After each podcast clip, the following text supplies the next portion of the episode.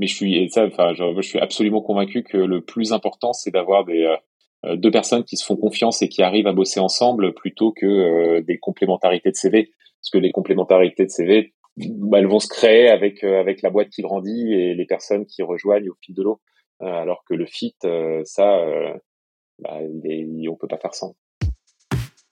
En une heure chaque semaine, gagner des années d'expérience. C'est la promesse de ce podcast Comment t'as fait Je suis Julien Hatton, je suis entrepreneur et chaque semaine, je vous partage un épisode avec un ou une entrepreneur qui vous fera gagner des années d'expérience. C'est parti Bonjour chers auditrices, chers auditeurs. Aujourd'hui pour ce nouvel épisode du podcast Comment t'as fait les rencontres d'entrepreneurs, j'ai le plaisir d'accueillir Antoine Grimaud, cofondateur et CEO de Payplug, la solution de paiement de référence pour les commerçants en France. Salut Antoine.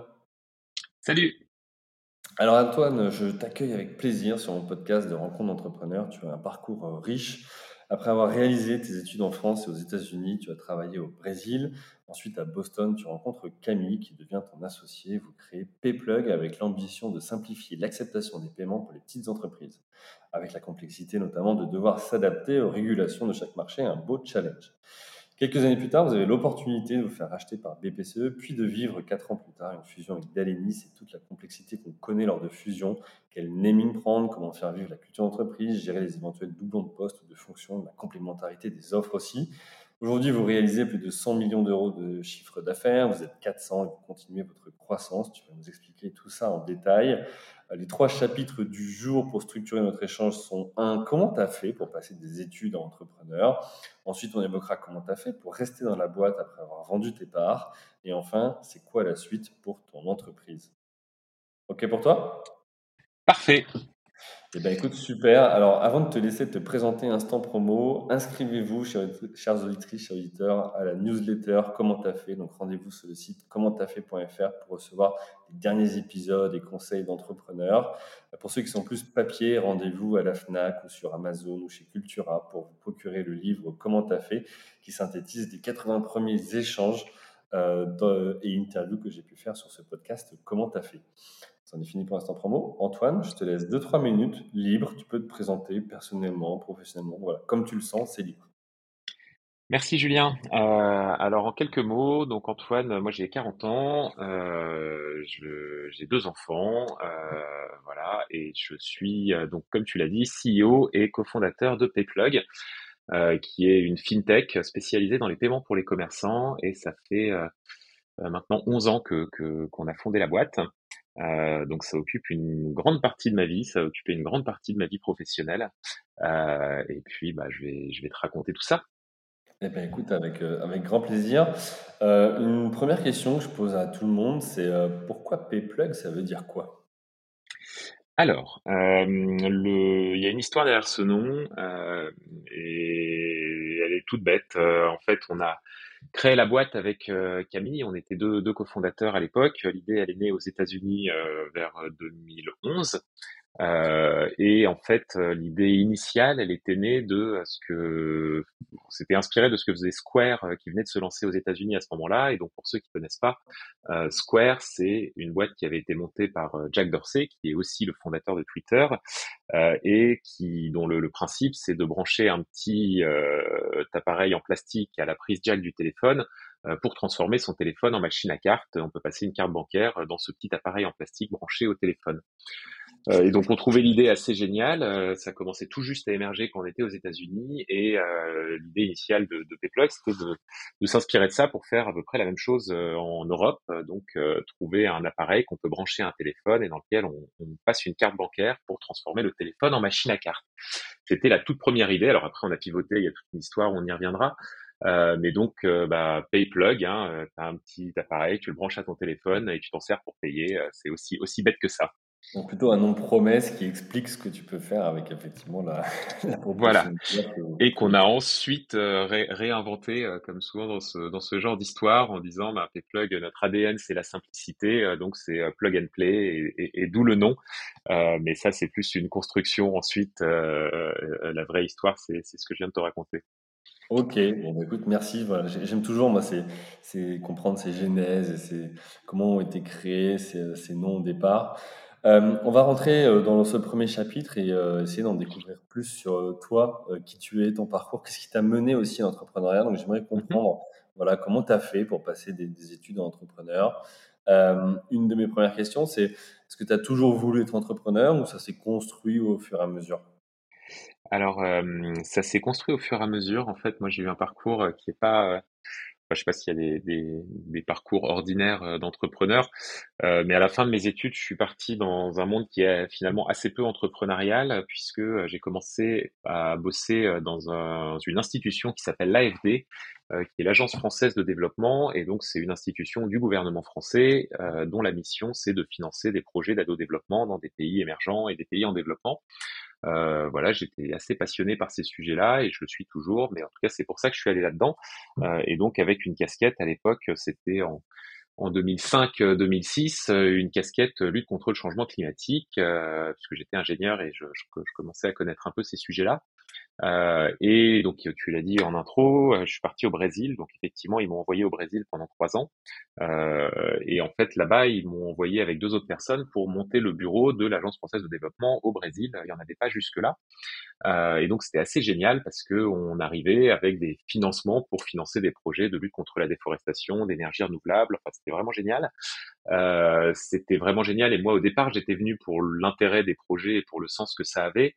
Mais en fait, euh, dans, dans, le quotidien et dans cette expérience, s'il y a un truc que j'avais pas forcément anticipé et que j'ai adoré, c'est la dimension entrepreneuriale. Et ça, c'était le fait de euh, d'être dans un truc qui n'était pas forcément le, ce pourquoi j'étais venu, mais le fait d'être envoyé avec une toute petite équipe pour monter euh, from scratch un bureau local dans un nouveau pays et on arrivait à trois. Alors moi j'étais évidemment le junior de l'équipe hein, sur les trois à l'époque, euh, mais il fallait tout faire. Il fallait trouver un bureau, il fallait s'enregistrer localement, il fallait nouer des premiers contacts. Euh, enfin, il y avait vraiment un truc. Euh, on partait de rien et on créait ça. Et à l'issue de cette expérience, donc c'est le monde de, du public en France, de l'administration. J'avais fait mes trois ans d'expatriation, donc il fallait rentrer. la suite logique était de rentrer prendre un poste en centrale, comme on dit ça, comme on appelle ça à Paris. et là, bah, pour le coup, après ces trois ans de, d'expérience euh, à petite échelle, assez entrepreneuriale, euh, terrain, euh, revenir dans la grosse administration à Paris, ça, ça m'enthousiasmait moyennement. et donc là, j'ai choisi de prendre un virage à 180 degrés, et c'est là que je suis parti aux États-Unis faire un MBA, donc à Harvard, effectivement, où j'ai passé deux ans. Je me suis remis sur le banc des études et j'ai appris un peu le, euh, le, le, monde du business avec cette idée de, euh, de créer une boîte, euh, soit immédiatement, soit un peu plus tard. mais en tout cas, c'était un peu ça l'idée à ce moment-là, effectivement. Donc c'est sur le terrain avec finalement cette expérience d'intrapreneuriat, on peut le dire. Ouais, exactement. tu t'es rendu compte de ce que c'était, que ça t'intéressait, en tout cas que ça pouvait correspondre à, à ce que tu voulais. mais plus jeune, euh, le Antoine plus petit, est-ce qu'il s'était dit un jour je vais monter une boîte ou j'ai envie d'être indépendant ou d'être libre ou peu importe? Et est-ce que tu avais autour de toi des, mentors entrepreneurs ou une famille d'entrepreneurs ou alors pas du tout, tu viens pas de ce monde?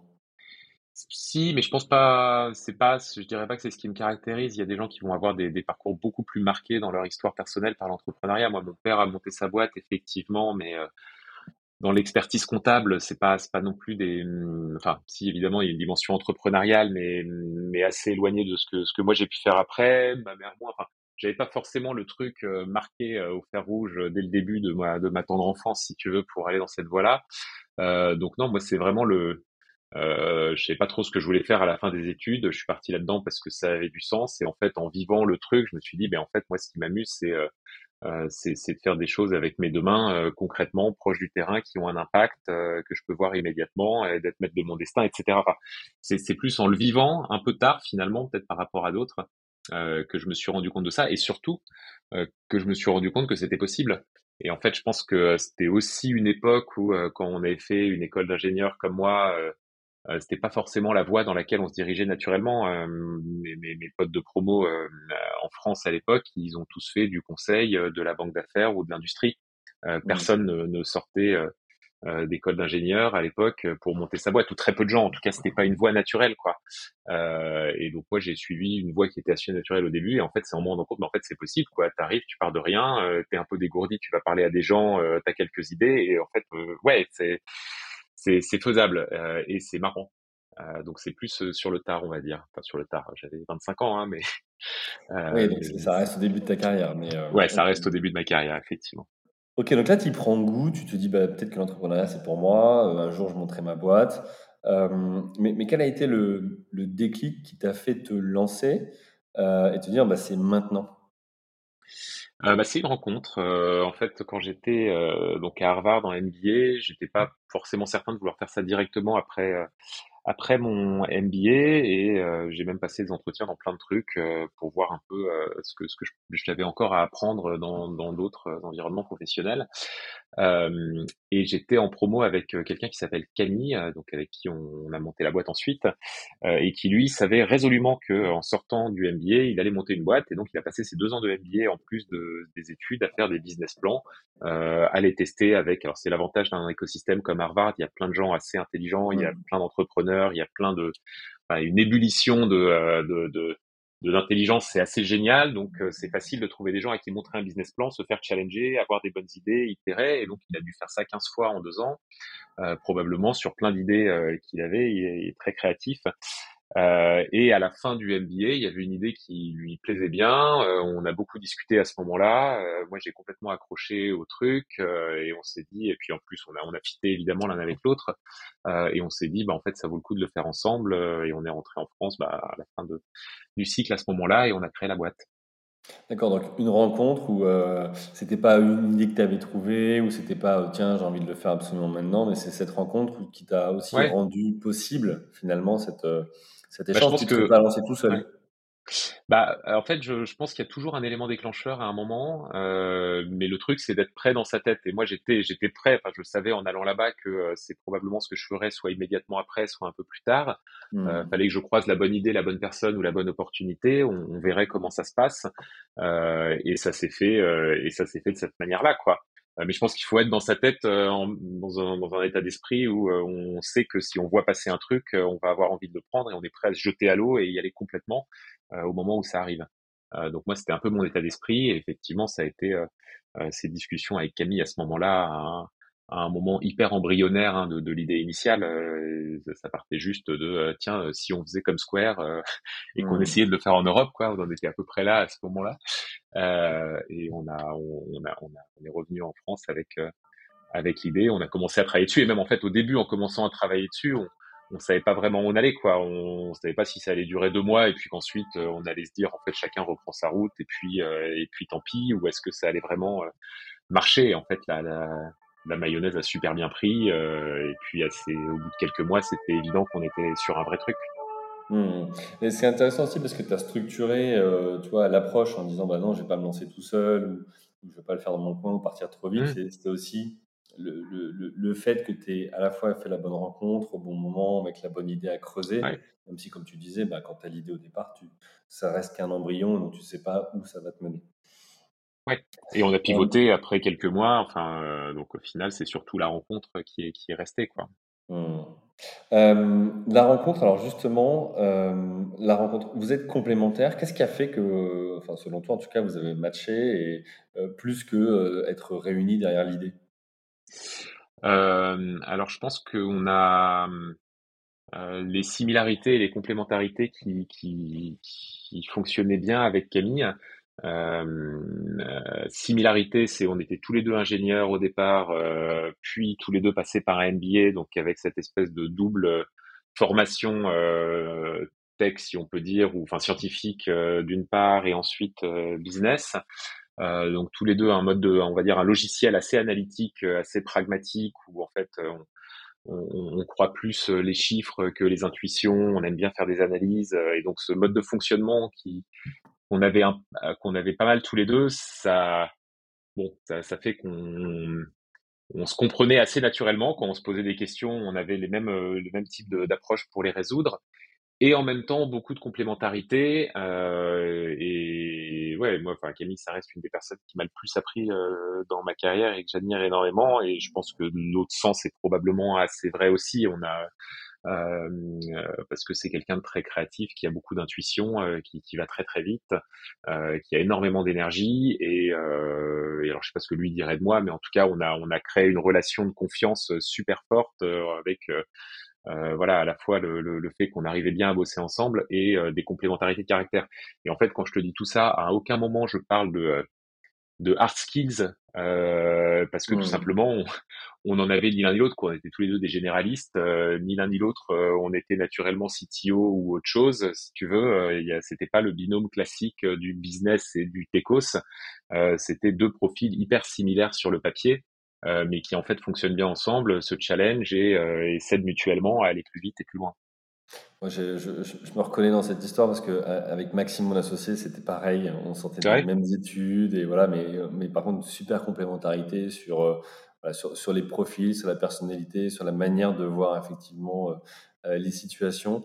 Et, et, là où certains nous mettaient des warnings en disant bah, il en faut un, ah soit plus comme ci ou comme ça, etc. Bah, en fait, on a réussi à, à, quand même en ah faire une force.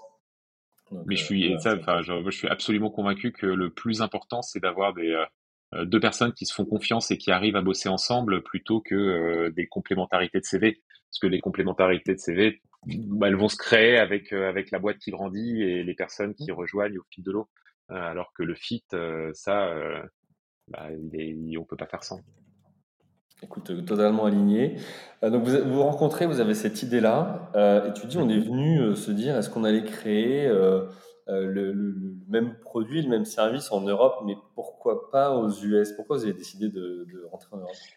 Euh, bah, c'est marrant, c'est une question qu'on nous a beaucoup posée au début parce que je pense que ça semble assez naturel, euh, Silicon Valley, États-Unis, entrepreneuriat, quand on a fait ses études là-bas, de se dire bah, en fait t'es au bon endroit, pourquoi pourquoi t'en sors?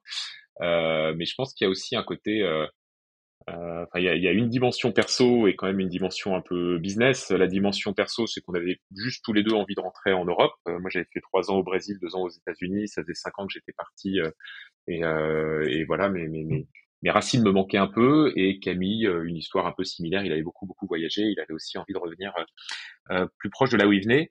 Ça, c'est pour la partie perso. Et la, et la partie pro, c'est en fait euh, bah oui, c'est un plus grand marché les US, il y a plus de financement, il y a, il y a beaucoup de choses là-bas, mais c'est aussi un marché qui est plus dur, euh, où la barre est placée très haut et où en fait, euh, bah oui, parce que dès qu'il y a une bonne idée, il y a plus de compétition, il y a plus de boîtes qui vont essayer de l'exécuter, euh, parce que le marché est plus grand. Euh, et le fait de partir là-bas sans être un natif, sans que ça soit ta culture, ta langue, etc., tu te rajoutes, tu remets la barre encore un peu plus haut euh, versus un mmh. marché certes plus petit, mais où on est euh, d'autant plus légitime parce qu'on le connaît, on le comprend, euh, on a plus aussi de contacts ici et de, et de facilité. donc à un moment, c'est une approche assez pragmatique de se dire on augmente nos chances de succès en faisant ça dans un endroit qu'on maîtrise parfaitement plutôt que dans un endroit qu'on maîtrise moins bien et où la barre est déjà au départ un peu un peu plus haute quoi. Voilà.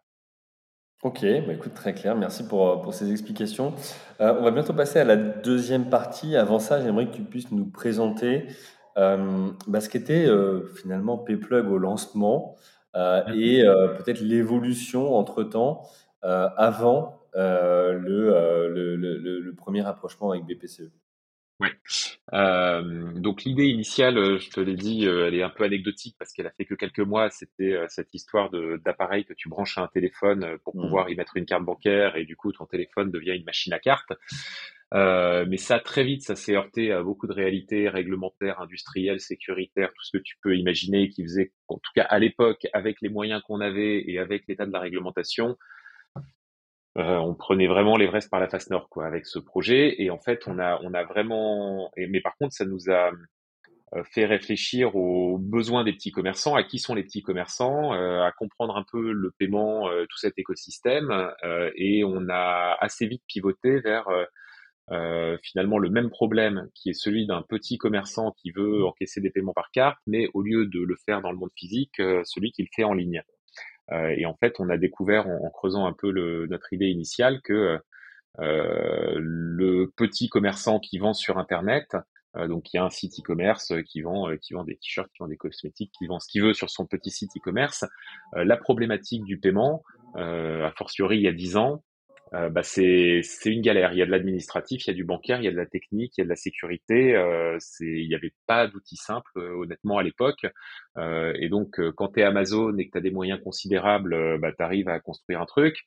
quand tu es un petit site e-commerce, c'est vraiment une complexité on se disait une complexité qui a pas lieu d'être. Quoi. Tout ça pourrait être beaucoup mieux packagé. Euh, on peut démocratiser très facilement euh, avec un peu de, un peu de bon sens euh, et en déconstruisant le truc, on peut le reconstruire de façon très, très simple, très intuitive pour que n'importe quel humain qui, qui, qui a jamais, qui s'est jamais intéressé plus que ça au paiement arrive à avoir un module de paiement sur son site qui accepte la carte bancaire, l'argent arrive sur son compte et il n'a pas à s'en préoccuper plus, plus que ça.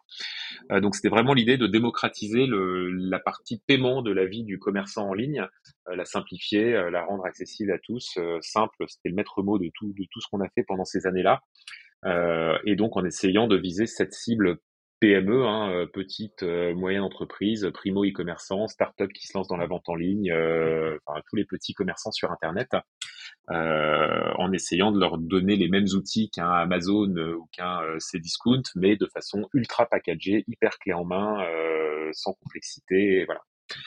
Euh, et l'idée, elle a, une fois qu'on a eu cette idée, donc quelques mois après le lancement en 2012, euh, bah, elle nous a tenu pendant dix ans hein, finalement. Euh, on a continué à grandir là-dessus. Et puis, euh, alors après, l'écosystème a beaucoup évolué. On a un gros concurrent américain.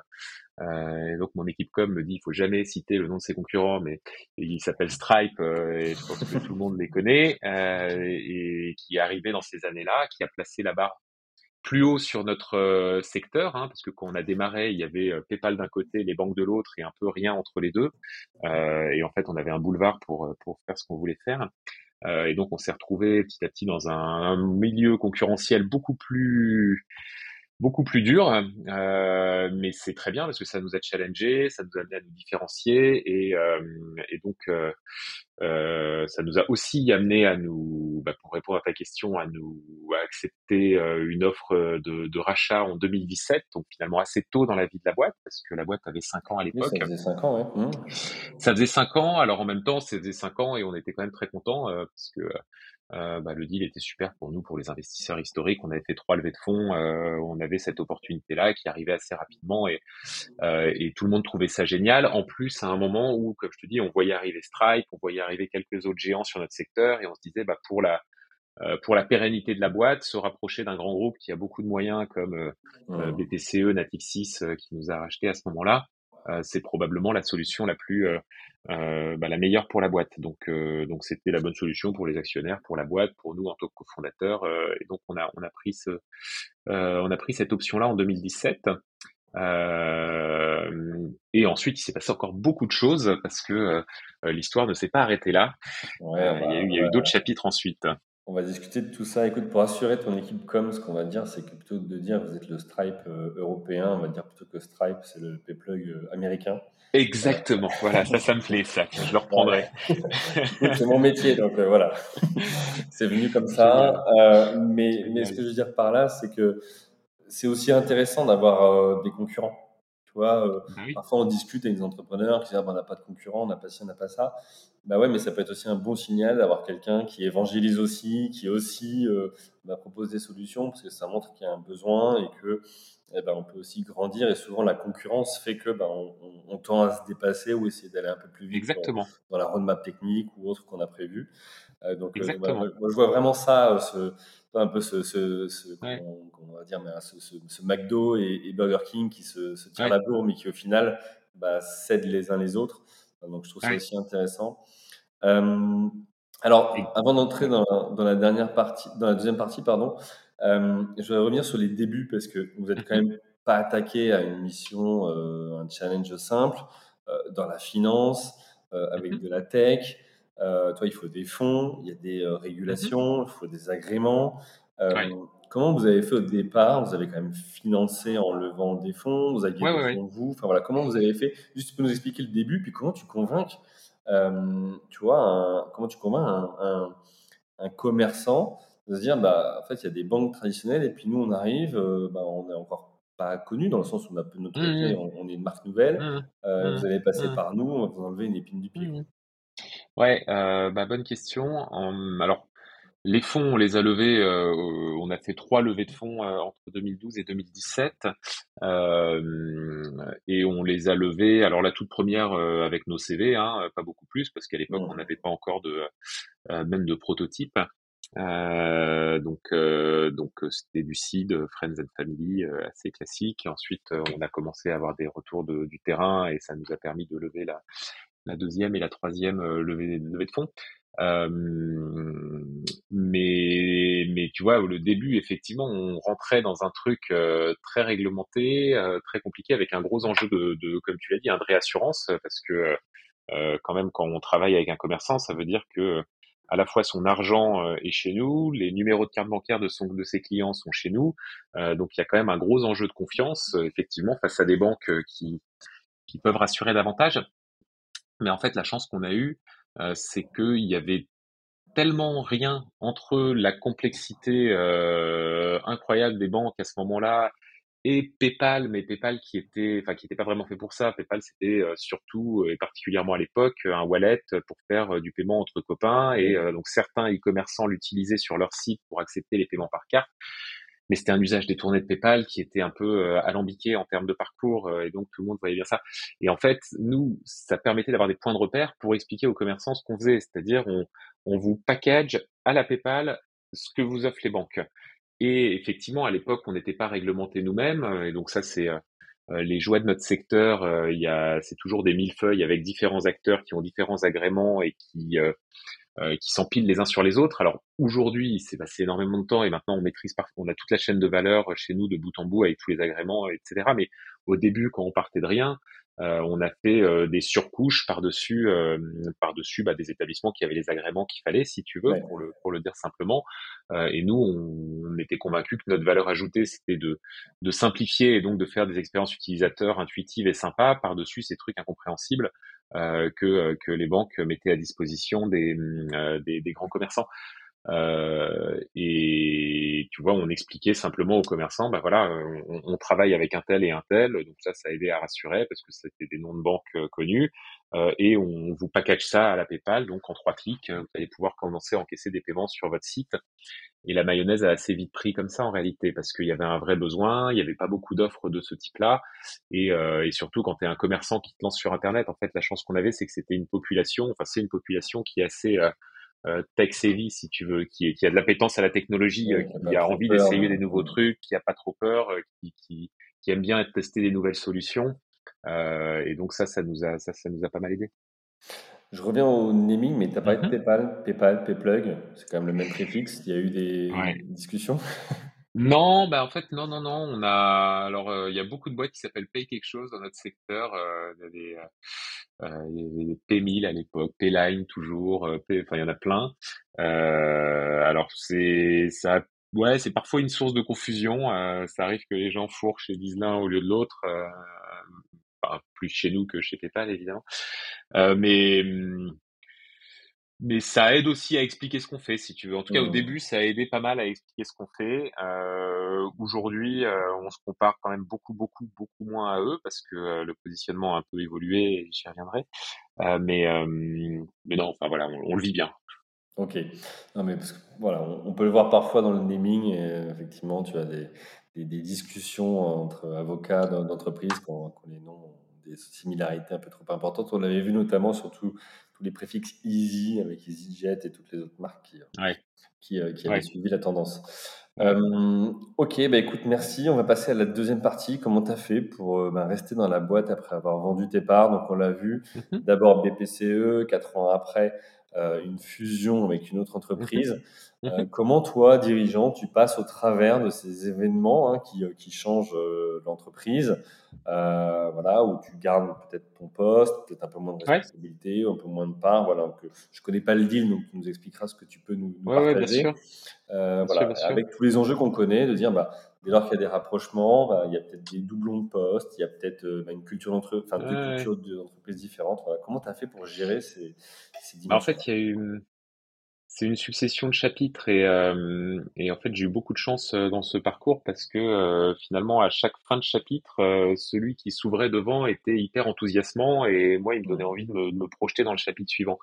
Et donc pour le faire dans l'ordre, donc en 2017, Payplug se fait racheter par BPCE Natexis, donc une grosse banque qui rachète une petite fintech le truc assez mm, assez classique et, et donc Camille et moi on se retrouve là-dedans avec un deal sur le rachat de nos parts qui avait pour vocation à nous retenir deux ans si tu veux. C'est des earn-out très classiques dans ce genre de situation euh, et donc au départ on se disait bah voilà on fait nos deux ans et puis et puis ciao on part on retourne à nos vies d'entrepreneurs, euh, monter autre chose. Euh, c'est le cours normal des choses. Euh, et donc c'est exactement ce qui s'est passé pour Camille hein, en 2019, donc deux ans après, bah, il a fait ce qu'on, il a fait ce qu'il ce que qu'il pensait faire. et alors pour la petite histoire, il a monté un startup studio ensuite, donc ça lui permet de travailler sur plein de projets de boîte, toujours très embryonnaires, toujours au tout début des, des, des idées. Euh, il fait ça depuis trois ans et il s'éclate. Euh, et moi, en 2019, donc j'ai eu euh, un peu la réflexion inverse qui était de dire, bah, en fait, euh, bah, j'ai un actionnaire qui est très bienveillant finalement, qui me laisse beaucoup d'autonomie. La boîte, on continue à la gérer de façon complètement autonome comme une start-up avec simplement un, un, actionnaire qui nous apporte des moyens pour continuer à nous développer et qui finalement me simplifie une partie qui est pas toujours la plus passionnante, qui est celle des roadshows de levée de fonds euh, que j'ai plus vraiment à faire parce que maintenant j'ai euh, un actionnaire euh, principal qui, qui, qui, qui, investit dans ma croissance et qui a envie de le faire, qui me laisse quand même vachement les mains libres dans le pilotage de la société et qui me fait confiance. et en fait, là où j'en suis aujourd'hui, j'ai une idée assez précise de ce qu'on pourrait faire pour aller beaucoup plus loin avec cette boîte, avec les moyens qu'on nous donne.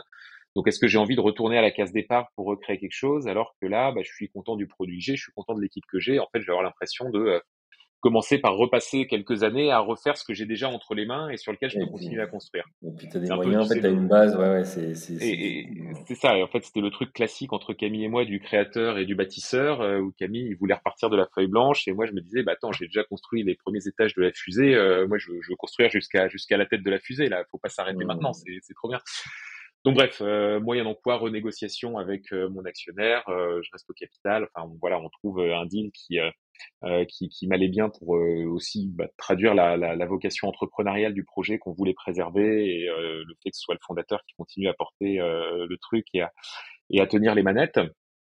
Et donc on repart on repart sur un cycle, un cycle en plus qui était un cycle d'hyper croissance parce que le Covid est passé par là et dans le commerce en ligne ça a été euh, évidemment, c'est le genre de, de, contexte dont on n'a pas trop le droit de se, se, réjouir, mais ça a été un contexte super favorable pour nous d'un point de vue business parce que euh, beaucoup de petites entreprises, euh, évidemment, ont basculé en ligne sur dans, le commerce en ligne à cette époque-là, euh, et elles avaient toutes besoin de solutions comme la nôtre pour aller rapidement commencer à encaisser sur Internet, sur leur site e-commerce. Et pour demain, les cycles de décision et de vente étaient courts, quoi. Ben voilà, exactement, exactement, exactement. Ils avaient besoin d'aller très vite et, euh, et on était là au bon moment, au bon endroit, avec les bons partenariats. En plus, on travaillait avec beaucoup d'acteurs du monde e-commerce pour packager des trucs vraiment très clés en main, où il y avait tout au même endroit, le site, la logistique, le paiement, euh, tout ça euh, pour démarrer rapidement. Euh, donc ça nous a, ça nous a bien aidé. On a eu des périodes euh, vraiment bah, de croissance à trois chiffres pendant pendant plusieurs années à ce moment-là. Euh, et par ailleurs, euh, en sortie de, de, crise sanitaire, un nouveau projet euh, qui, qui on voyait une tendance, en fait, on avait vu une tendance pendant les années Covid à avoir beaucoup de commerçants en magasin qui se lançaient en ligne. On voyait aussi beaucoup de commerçants en ligne, notre base historique, qui se lançait en magasin. Et on s'est dit à peu près à cette époque-là, il y a la suite du projet assez naturel, c'est de faire aussi du paiement en magasin, mais un peu nouvelle génération. tout ça très bien packagé pour le commerçant qui vend sur Internet et en magasin. Euh, avec un prestataire unique. Euh, si tu veux, pour, pour le dire simplement, euh, depuis son portail PayPlug, il peut commander son terminal de paiement et le recevoir chez lui, il marche tout de suite, et en même temps activer le module sur son site e-commerce, et il a tout dans les mêmes exports, dans les mêmes reporting, dans les mêmes API, tout au même endroit. et c'est simple et ça marche, quoi. Et donc on, a on a rajouté cette cette corde à notre arc à peu près à la même époque. On a investi dans l'omnicanal, comme on appelle ça dans notre secteur, donc c'est-à-dire faire du paiement aussi bien en magasin que en ligne, avec les mêmes outils complètement unifiés. Euh, et donc ces phases-là ont été assez passionnantes et en fait est arrivé euh, d'une certaine manière euh, le, la fin de ce chapitre vers vers 2022 si on peut dire. et là nouveau chapitre qui s'ouvre effectivement puisque c'est un moment où on réfléchit avec mon actionnaire avec BPCE à bah, quelles pourraient être les prochaines phases maintenant après après après cinq ans après le rachat il y avait un truc assez évident qui trottait dans la tête à pas mal de gens depuis quelques années, qui était le fait qu'ils avaient racheté d'autres fintechs, et en particulier une autre grosse fintech qui s'appelle qui s'appelait Dalenis, qui faisait plus ou moins la même chose que Payplug, mais pour des très grands commerçants. Euh, et donc Dalenis, le métier de Dalenis, c'était euh, de euh, donner des solutions de paiement, mais à des très gros commerçants en ligne, à des VP par exemple, tu vois, des, des, maisons du monde, enfin des, mmh. des, des gens qui ont qui sont beaucoup plus gros. Donc un secteur, euh, si Payplug était sur le SMB, comme on dit, eux, ils étaient sur l'enterprise, mais avec des, le, même type d'offre. et donc en 2022, on se pose la question de euh, bah, de l'évolution de l'environnement concurrentiel, de qu'est-ce que doivent devenir ces boîtes, etc. Et puis on finit par se dire, euh, bah, en fait, il y a un projet qui a, qui a quand même beaucoup de sens, ce serait de fusionner ces deux boîtes pour en faire vraiment un champion français euh, euh des paiements, tout en continuant à préserver finalement ce qui a marché assez bien chez Payplug, c'est-à-dire euh, une certaine forme d'autonomie de ces boîtes. Aujourd'hui, Payplug, on est si tu veux, on a, on a, on est sur nos systèmes d'information, sur nos process, sur notre organisation. On a, on n'a pas fait d'intégration avec euh, notre actionnaire BPCE et justement pour, pour préserver l'agilité et pour préserver la, euh, la dimension fintech de cette boîte. Donc, euh, euh c'est le moment où on s'est dit, bon, en fusionnant Payplug et Dalenis, en fait, on, on, on, met une espèce de meilleur des deux mondes ensemble avec des gens côté d'Alenis qui sont plutôt orientés euh, back euh, système assez lourd euh, pour des enterprises et des gens plutôt côté Payplug très orientés UX avec presque des logiques de B2C par moment. On met tout ça ensemble et on fait un vrai champion français des paiements pour les commerçants, si tu veux. Et donc ça, c'était il y a un an. Euh, et, et, donc bah moi, c'est ce qui m'a donné envie de rempiler, si tu veux, pour encore un, un, troisième cycle après après le rachat. Euh, où je me suis dit, bah, plus c'est un, projet que j'avais pas mal poussé, euh, je trouvais que c'était le, le, le, truc à faire.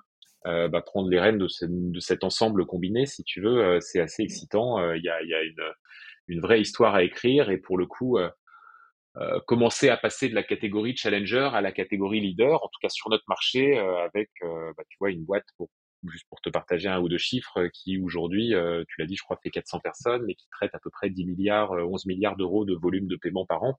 donc ça commence à être des chiffres qui, qui, euh, un peu plus de 100 millions d'euros de chiffre d'affaires, euh, donc qui commencent à être des chiffres euh, importants sur notre marché. Quoi. Alors, tu, l'as dit, et c'est super intéressant, il y a des synergies, il y a de la complémentarité aussi avec eux qui sont sur le niveau des, sur des, plus grands clients, entre guillemets, en termes de taille, mmh vous sur, sur les commerçants, mais tout ça c'est beau sur le papier, mais dans la réalité, voilà, il y a un nom, j'ai cru comprendre, qui a disparu, il y en a un autre qui a duré, euh, il y a des équipes. Est-ce que Voilà, comment tu gères ça? Parce que oui, la logique financière et chiffrée est là. Maintenant, la réalité, c'est que bah, déjà, il y avait deux ah ben, CEO. Euh, comment ça se passe à la fin? Ouais, ouais, non, mais c'est c'est bah, c'est une très bonne question et c'est alors c'est passionnant à vivre euh, et tu te rends compte quand tu le vis de la l'écart entre ce qu'on raconte ou ce qu'on peut faire dans des tableaux Excel et la réalité opérationnelle avec les vrais gens, les humains, les process au quotidien. Euh, c'est toujours très très euh, euh, très très évident et très facile vu de l'extérieur et en fait la, la dimension opérationnelle en interne est forcément il y, a, y, a, beaucoup beaucoup de sujets à gérer comme tu le dis beaucoup de sujets humains évidemment au départ hein, ne serait-ce que parce que même au-delà du rôle de CEO, euh, tu avais euh, déjà deux COMEX euh, et il fallait en faire qu'un. quoi. Et on pouvait pas avoir deux CTO, on pouvait pas avoir deux Chief Marketing Officer, deux DRH, deux CFO. Enfin, il fallait, bah, il fallait se poser toutes ces questions-là qui étaient euh, bah, qui, qui sont qui sont des questions pas simples. Et en même temps comme enfin en même temps la, la, la chance qu'on avait c'est que ça restait un projet avant tout un projet de croissance. On n'était pas en train de se dire euh, euh on va fusionner ces deux boîtes et ensuite on va diviser tous les effectifs par deux et, et, faire du cost cutting non on se disait plutôt on va essayer d'aller chercher des synergies de revenus entre les deux les complémentarités entre des gens qui sont ex-Dalenis, donc plutôt euh, très experts euh, des couches basses du paiement, et d'autres plutôt ex Club, pour le faire très simple, qui sont experts de, de l'expérience utilisateur, de la simplicité, de la distribution. voilà. donc, donc il y avait donc à, la top direction, top management de la boîte, effectivement, ça, ça a été un peu dur hein, pour pour le dire toute transparence. Euh, et on a essayé de garder tout le monde. En fait, on a essayé de proposer à ceux qui étaient euh, avant euh, le C-level ben, un poste en première ligne juste après le C-level pour, pour voilà. bon bah la vie a fait que bah, ces gens-là se, sont partis hein, parce qu'ils avaient, c'était que des gens assez brillants qui avaient des opportunités par ailleurs, et donc à l'arrivée, il est resté on a essayé de faire les choses de manière équilibrée, donc on a un COMEX où tu as la moitié d'ExPlug, la moitié d'ex-Dalenis. Euh, euh, voilà, alors il se trouve que le CEO, c'est moi et c'est un ex-Plug, mais à côté de ça, le CTO, c'est un ex-Dalenis, le CFO, c'est un ex-Dalenis. Donc si tu veux, enfin, on a un, un, COMEX qui est à peu près équilibré entre l'héritage des deux boîtes. et l'idée était vraiment de faire un mariage. et donc c'est un truc qui a pu être lu probablement à l'extérieur comme une prise un peu de, de, de P-Plug sur Dalenis parce qu'il y avait deux choses qui étaient assez visibles vu d'extérieur, c'est le choix du CEO et le choix du nom. Mmh. Euh, c'était les deux trucs un peu immédiats euh, et c'était effectivement les deux étaient hérités de P-Plug. Euh, voilà, pour le CEO, c'est pas forcément à moi de, de, de, de dire pourquoi c'est ce choix-là qui a été fait. Hein. C'est le choix qu'a fait BPCE en tant qu'actionnaire. Pour le nom, c'était assez pragmatique euh, parce que tu avais une marque d'Alenis qui était, alors déjà qui existait depuis moins longtemps parce qu'il y avait eu des changements de nom dans l'histoire de d'Alenis. Avant, ça s'appelait B2B, avant, ça s'appelait Rentability Web. Donc, c'était vraiment, euh, déjà, il y avait moins de d'historique euh, du nom. Et en plus de ça, comme c'est très enterprise, ils vendaient à quelques nouveaux clients par an, euh, là où côté Payplug, il y avait beaucoup de distribution digitale, donc un enjeu de SEO, euh, un enjeu de, de, distribution en self-care, mmh. euh, où le nom en fait avait plus de valeur. Donc c'était assez pragmatique comme choix finalement.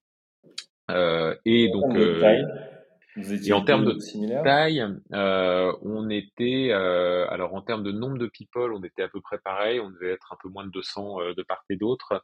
Euh, après, euh, Dalenis faisait un peu plus de volume et de chiffre d'affaires. Payplug un peu moins, mais faisait plus de croissance. donc bon, il y avait une équation où on essayait de garder le volume de l'un, la croissance de l'autre, pour faire un meilleur des deux mondes, comme à peu près sur tout. Ça restait deux boîtes comparables. Ce que je veux dire par là, c'est qu'il y ouais, ouais, ouais, ouais, en, tout cas, en nombre, de, en nombre de personnes, c'était à peu près comparable. Et on a vraiment essayé de faire le mariage euh, de façon équilibrée, quoi, et d'essayer de retenir euh, ce qu'on pouvait de la culture de l'une et de l'autre et de faire une espèce de, de symbiose qui marche. Euh, mais maintenant, comme je te, enfin voilà, en toute franchise, comme je te le disais, ça c'est c'est facile sur le papier et après dans le quotidien, effectivement, il y a beaucoup de, de choses à dépasser. Une petite particularité qu'on avait, c'est qu'en plus l'une était cliente de l'autre depuis quelques années et euh, on pourrait croire que ça crée du lien, mais en fait, ça crée plutôt du passif qu'il faut réussir à dépasser. Euh, parce que quand tu as une relation de client-fournisseur, euh, bah, si tu es un client un peu exigeant, tu vas régulièrement penser que ton fournisseur est pas suffisamment bon pour toi. Et si tu es un fournisseur, voilà, tu vas penser que ton client, c'est un peu un enfant gâté qui comprend pas ton métier dans certaines situations. Donc, donc voilà, il y avait du passif aussi à dépasser dans, cette, mmh. dans ce rapprochement entre les deux boîtes. Mais c'est ça qui était passionnant. Et là, là, ça fait un an. Euh, et, euh, et, maintenant, on commence à avoir euh, mis tout ça derrière nous. Et ça n'a pas toujours été simple. Il y a eu des petits chocs de culture par moment, mais finalement, enfin, ce qui se passe aussi, c'est un turnover naturel. On est dans des boîtes où les où les carrières pour beaucoup de gens sont assez courtes. Les gens vont rester 3, 4 ans. Enfin, c'est un peu ça la durée moyenne. Donc, mécaniquement, tu as beaucoup de nouveaux qui arrivent aussi et qui amènent bah, une vue complètement neutre entre les deux histoires. Et plus le temps passe et plus les, euh, les, les, les, trucs s'estompent petit à petit. Donc je pense que, enfin tu vois, j'en sors sans avoir de recette miracle pour faire ça euh, en claquant des doigts et que tout soit simple. Euh, par contre, euh, ouais, il faut, c'est sûr que ça demande énormément d'attention en termes de management et vraiment se poser la question de de la culture, de qui on veut être en tant que groupe de personnes et en fait pas avoir peur de se dire euh, bon, bah, on se repose sur deux héritages, mais surtout, euh, on pense au futur, quoi. Qu'est-ce qu'on a envie d'être demain et on va écrire tous ensemble cette page blanche et au lieu de penser au passé et d'où on vient, euh, essayons de construire un truc sympa dans lequel on a tous envie de se projeter, quoi. Alors concrètement, pour celles et ceux qui, nous écoutent, comment tu as fait justement au départ pour mixer ces deux cultures ou alors se faire approprier tu vois, cette, culture pour ceux qui n'étaient pas au départ à Payplug Je comprends que après, dans la durée, tu as proposé de le faire de manière collaborative ou participative pour, pour la suite. Pour autant, les premiers mois, qui sont aussi les plus sensibles, euh, bah, là, il faut d'ores et déjà proposer quelque chose. Comment comment tu as abordé ça? En fait, euh, en fait c'est, c'est, je pense que tu as, je dirais, tu as deux clés qui sont importantes. Euh, la première, c'est d'avoir un projet qui est hyper clair. c'est d'expliquer aux gens pourquoi on le fait. Et donc, si tu as une histoire, et là, l'histoire, pour la résumer en quelques mots, c'est on va faire le champion français des paiements. Regardez, on est tous les deux de taille un peu sous critique, euh, surspécialisés sur nos marchés, on est hyper complémentaires. Il y a une place à prendre sur le marché. Et, juste euh, petite parenthèse stratégique pour expliquer comment on se positionne aujourd'hui. Tu vois, je, je mentionnais Stripe, euh, Adyen aussi. Il y a des très grands internationaux sur notre marché qui sont présents dans, partout dans le monde. Euh, mais une des spécificités de notre marché des paiements, c'est que tu as des barrières à l'entrée qui sont très fortes. Et en fait, euh, tu vois, le paiement en France, c'est pas exactement la même chose que le paiement en Allemagne euh, ou en Inde. Euh, en France, tu as le, truc qui s'appelle le GIE des cartes bancaires, qui est un protocole local qui a plein de spécificités. Tu as des éditeurs de caisses avec lesquels tu dois bosser quand tu fais du paiement au magasin, c'est très local, c'est des petits acteurs, etc. Tu as tout un écosystème local qui a beaucoup de spécificités. Euh, et en fait, nous, notre, euh, notre, euh, enfin, tu vois, notre ambition stratégique, c'est de dire, dans ce monde-là, bah, il y a des gagnants internationaux. On n'a pas forcément l'ambition d'être les meilleurs partout dans le monde. Euh, par contre, on peut être les meilleurs sur sur cette partie du marché, sur le marché français.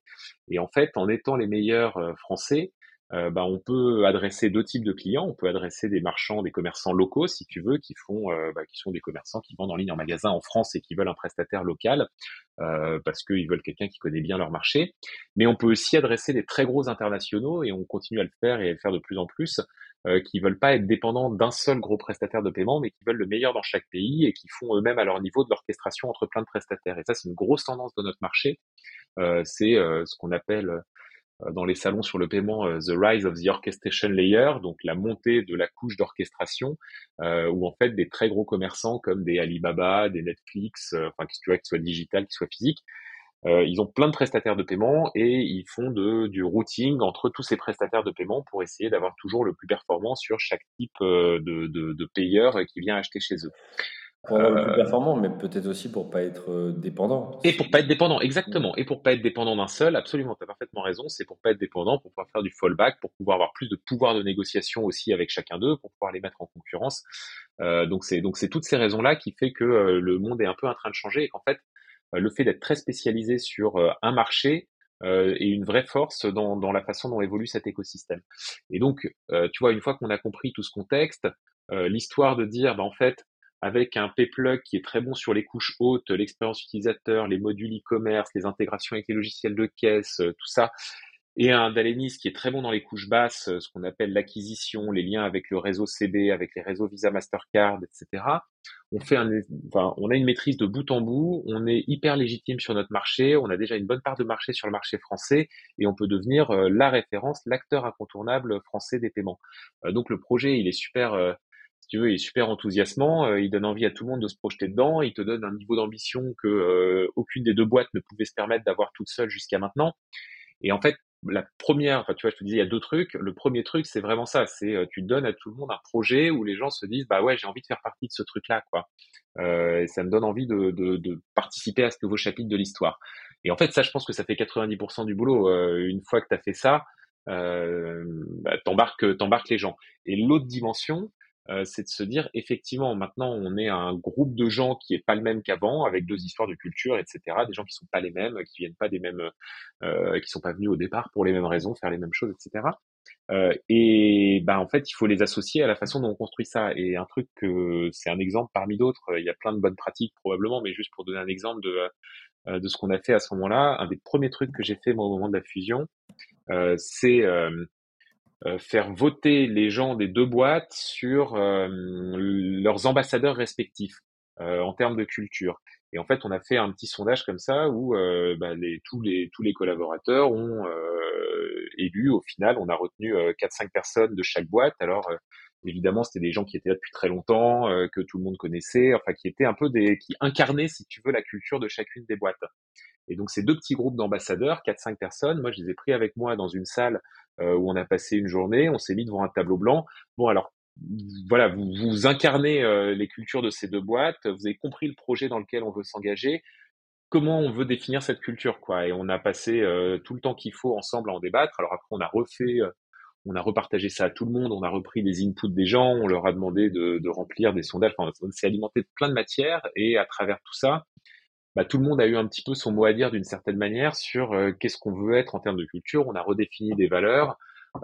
et c'est des moments où plus que jamais l'histoire des valeurs, il faut que ça soit concret. Donc on les a mis dans les process d'évaluation, dans les process d'embauche, évidemment sur les murs. On a donné des exemples concrets. Qu'est-ce que ça veut dire Enfin, tu vois, on a essayé de de recréer ce cadre culturel euh, très fort, très bien expliqué, euh, construit avec les équipes. Et c'est un des premiers trucs finalement qu'on a fait dans la fusion euh, pour bah, pour que les gens se retrouvent dans le projet.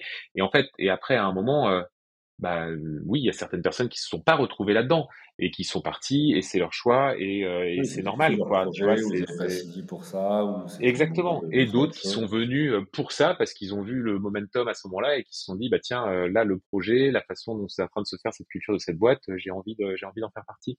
Euh, mais globalement, euh, on a quand même eu beaucoup beaucoup de gens qui sont restés. On a eu très peu de euh, très peu de départs. Euh, et ouais, ça c'est plutôt cool quoi. Tu as, eu des. Quelle est la politique en termes de remote, tu vois, télétravail ou autre? Parce qu'il y a ça aussi quand tu veux instaurer une, une culture. On voit euh, les grands, et notamment Zoom, qui en plus vend des solutions de visioconférence, reviennent du télétravail et commencent à, demander à revenir au bureau. Toi, c'était quoi le contexte? Que les équipes étaient au bureau, pas au bureau? Est-ce qu'elles étaient dans bah plusieurs implantations, tu vois? Voilà, Comment tu gères ça? Euh, c'est vraiment pas facile. Je trouve que c'est un des challenges de management euh, les plus durs de, de, de l'époque euh, dans laquelle on est en ce moment.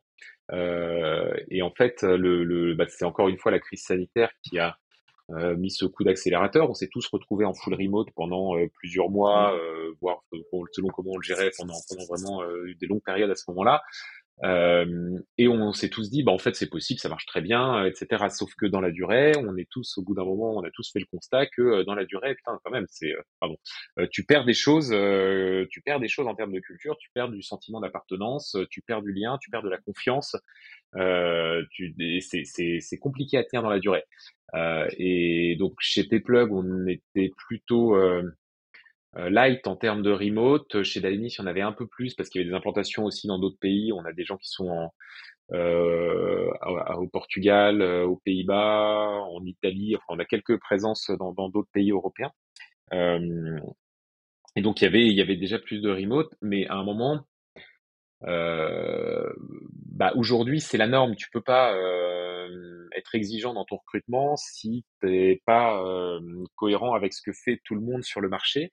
Euh, enfin, si tu, en tout cas, si tu essayes d'être, de ne pas offrir ça, donc on offre du full remote, on essaye juste de garder une proportion euh, suffisamment petite de full remote pour avoir un espèce de noyau dur dans les locaux de Paris, là où il y a tout le monde, où on est tous sur un même palier, dans le même étage, où il y a une vie, une vraie vie de boîte. Euh, encourager au maximum les gens qui sont en full remote à revenir le plus possible pour participer à ça. Alors évidemment, et probablement beaucoup de scale-up font les mêmes trucs avec euh, euh, des TGIF, donc des pots tous les vendredis soirs, euh, des breakfasts tous les lundis matins, des activités un peu tout le temps de sport, de sport, de cohésion, etc. Enfin, une vraie vie d'équipe dans les bureaux qui fait qu'en fait, au bout d'un moment, tu vas, c'est vertueux, tu vas parce que tu as envie d'y aller aussi. et ça, c'est vraiment le, le, le, mieux que tu puisses faire, c'est donner vraiment envie aux gens d'y aller. mais c'est vrai que c'est pas simple parce que on a quand même des personnes qui sont euh, bah, qu'on voit très très peu et on voit bien les, on voit bien ce que ça peut, euh, ce que ça peut induire. Quoi, c'est des gens qu'on connaît moins, qui sont moins, qui font moins partie du projet que euh, ceux qui sont là au quotidien et qui sont vraiment dans la vie de l'équipe. Euh, voilà, donc c'est pas simple. Donc on essaye de faire typiquement tous les ans un gros team day où on rassemble toutes les équipes, on part pendant quelques jours, voilà. on fait des trucs comme ça pour essayer de forcer un peu les gens à, en tout cas, leur donner envie de, de venir euh, parce que euh, c'est assez pernicieux en fait, ce, je trouve, le travail à distance mmh. pour, euh, pour la culture et pour la capacité à vraiment bosser ensemble efficacement. Un beau challenge. Euh, ce que je propose, c'est que je vois le temps, enfin l'heure qui tourne, et, euh, et, et c'est aussi une belle transition vers, vers la suite. Mais tu as parlé de cette euh, fusion, de la culture, de construire ensemble la suite. Justement, c'est quoi, euh, pour ce dernier chapitre, mmh. c'est quoi la suite euh, pour l'entreprise? Vers quoi vous, vous allez? Alors, j'ai bien compris la notion de, de, champion. Euh, voilà, et comment tu comptes y arriver? Ouais, bah alors du coup, effectivement, c'est un peu ce que je te disais. Dans, on est dans un environnement où tu peux avoir des, des grands gagnants mondiaux qui sont, bah, on va dire, à moitié bons surtout, et des petits gagnants locaux qui sont juste très bons sur un truc. Et donc nous, c'est le choix qu'on a fait, c'est d'être juste très bons sur un truc et d'être les meilleurs Français en France, donc pour traiter les paiements de, de l'acheteur français. on fait ça, on fait ça très bien. et en fait, l'ambition qu'on a, c'est d'être euh, bah, la référence des fintechs françaises sur le marché des paiements. Euh, donc euh, une fois qu'on a dit ça, euh, effectivement, je pense qu'on part avec tous les fondamentaux qui vont bien avec cette fusion Payplug d'Alenis, mais aujourd'hui, je suis pas encore au niveau où si je demande à, je sais pas, à des grands acteurs internationaux, comme je disais, qui, qui, cherchent des prestataires de paiement enfin, que ce soit un Airbnb, euh, un Alibaba ou un Amazon, euh, quel est le, le, meilleur prestataire de paiement en France Ils me répondent pas encore unanimement Payplug. Donc ça veut dire que j'y suis pas encore. et sur mon marché local, si je demande la même chose à des commerçants euh, locaux, alors il y en a quand même pas mal qui nous connaissent maintenant, et je pense qu'on a commencé à bien faire notre trou, mais il y en a encore trop qui vont pas répondre ça spontanément. Donc si tu veux, c'est ça l'ambition, c'est qu'on soit le champion local et que ce soit une évidence pour tous les, l'écosystème. C'est intéressant ce que tu dis parce que j'allais te poser la question. Quand tu dis on veut devenir le champion local ou la référence, c'est euh, avec quel prisme? Euh, Est-ce que c'est un volume d'affaires et un chiffre d'affaires? Donc on veut être le plus, euh, celui qui traite le plus de volume d'affaires. Est-ce qu'on veut être le plus gros en taille en termes en, termes d'effectifs? Est-ce qu'on veut être le premier en termes de notoriété spontanée?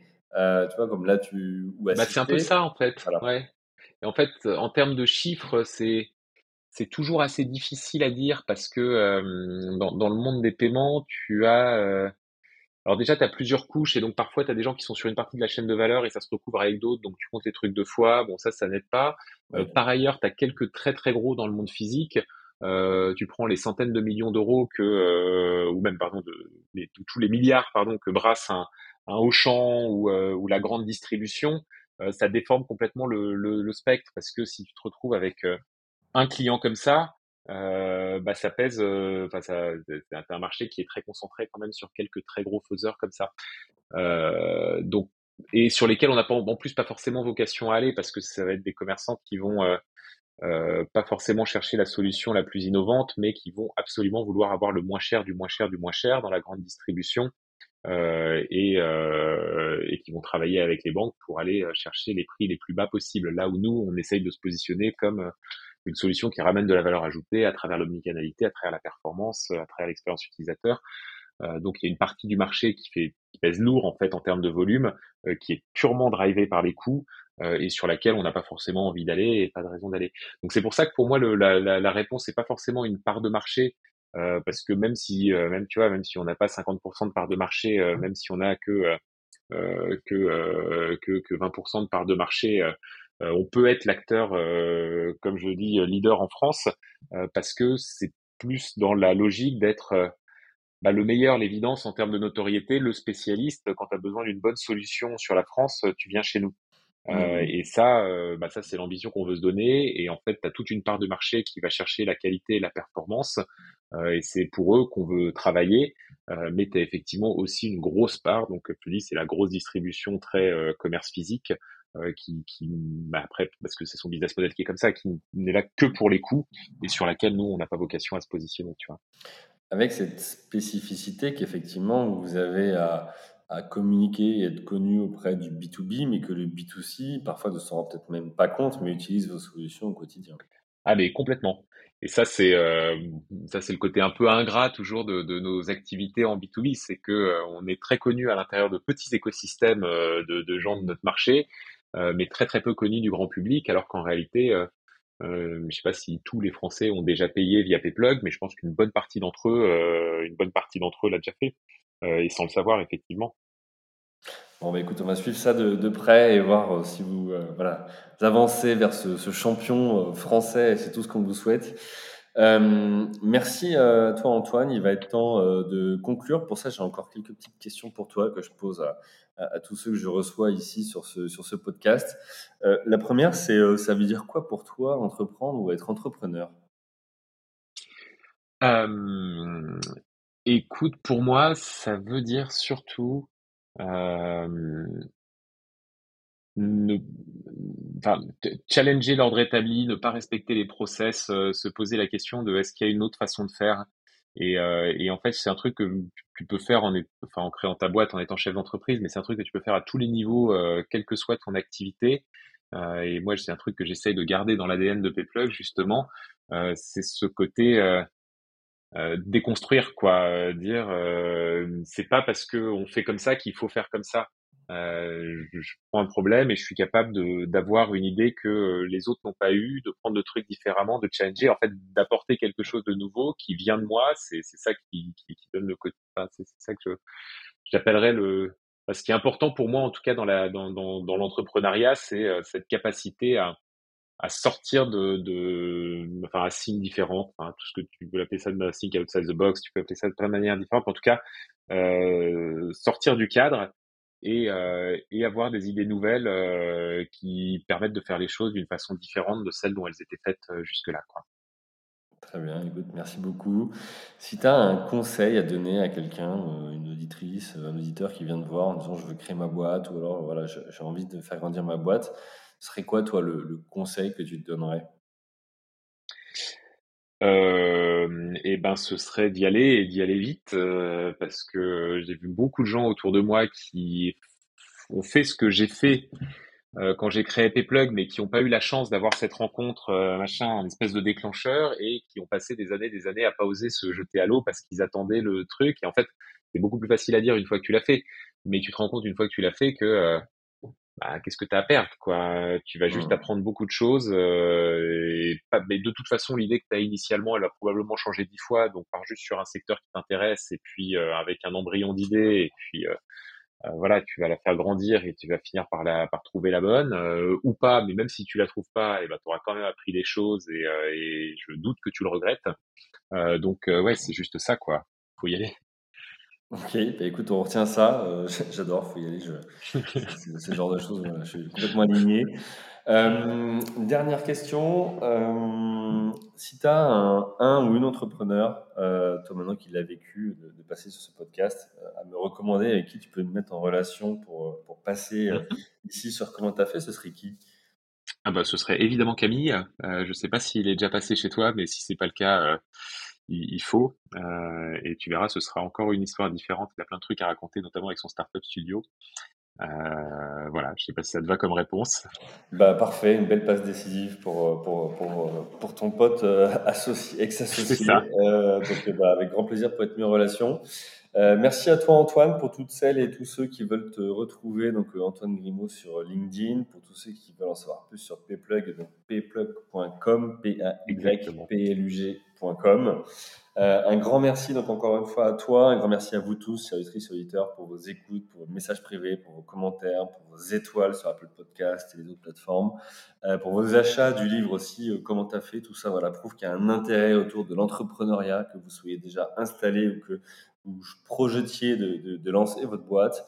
Voilà, pour moi, ça fait chaud au cœur et c'est ce qui me motive au quotidien à vous partager chaque semaine un, un épisode avec une ou un entrepreneur qui vient nous partager son expérience avec euh, ses hauts et aussi ses bas, puisque c'est aussi ça la vie euh, et le quotidien de l'entrepreneur. Euh, c'est bah, des challenges, mais aussi des galères. Voilà, merci à vous tous. je vous souhaite une bonne journée. Je vous dis à la semaine prochaine. Bye.